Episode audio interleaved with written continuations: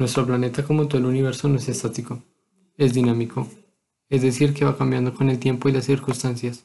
Lo que creemos que empezó como una ola de fuego hecha de desechos de la galaxia se ha convertido en una hermosa ola azul que se desplaza por el universo. Esto es lo que creen algunos. Otros creen que Dios en su infinita sabiduría creó los cielos y la tierra, y se lo dio al hombre para que se enseñoreara sobre ella. Haya cual haya sido el comienzo de nuestro planeta en este momento, en su estado de desarrollo alberga hoy más de 8 mil millones de seres humanos que en mayor o menor medida interactúan con su entorno afectándolo. Aunque las cifras millonarias de seres humanos parecen gigantescas, no son el mayor porcentaje de biomasa en el planeta, ya que no llegan a representar el 10% de la biomasa de los insectos y mucho menos en porcentaje de la biomasa correspondiente a los virus y bacterias. Sin embargo, los seres humanos contamos con la conciencia que nos permite darnos cuenta de que nuestros actos afectan el entorno, cosa que hasta donde sabemos no pueden hacer los animales que nos acompañan en el planeta.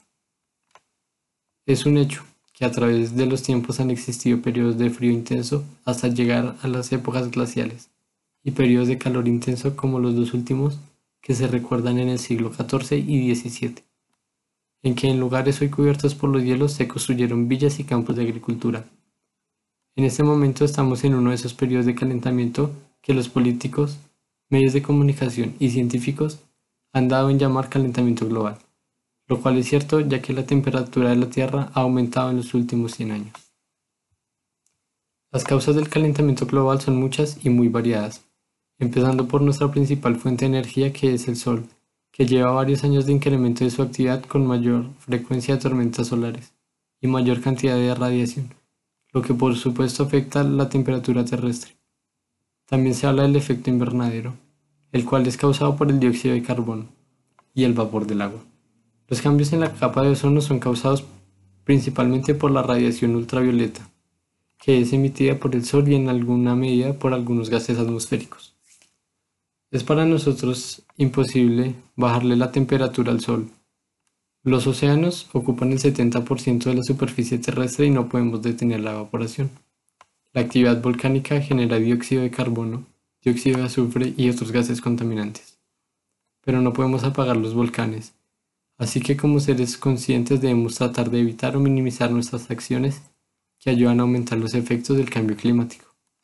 Para eso se están tratando de desarrollar tecnologías amigables con el medio ambiente, entre las que podemos destacar el disminuir el consumo de papel, con lo cual evitamos la tala de árboles y la deforestación que causan la formación de desiertos.